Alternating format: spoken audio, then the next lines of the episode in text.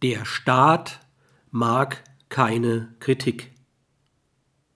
Es wimmelt im Strafgesetzbuch nur so von Maulkorbparagraphen.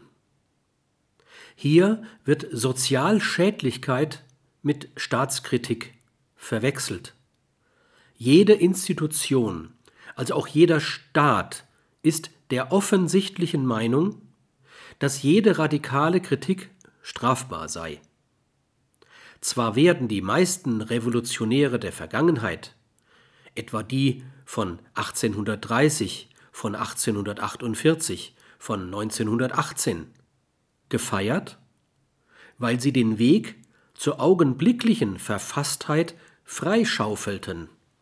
Aber der Vertreter einer zukünftigen Revolution wird hart bestraft. Und mögen die Mängel des bestehenden Systems noch so sehr gen Himmel stinken.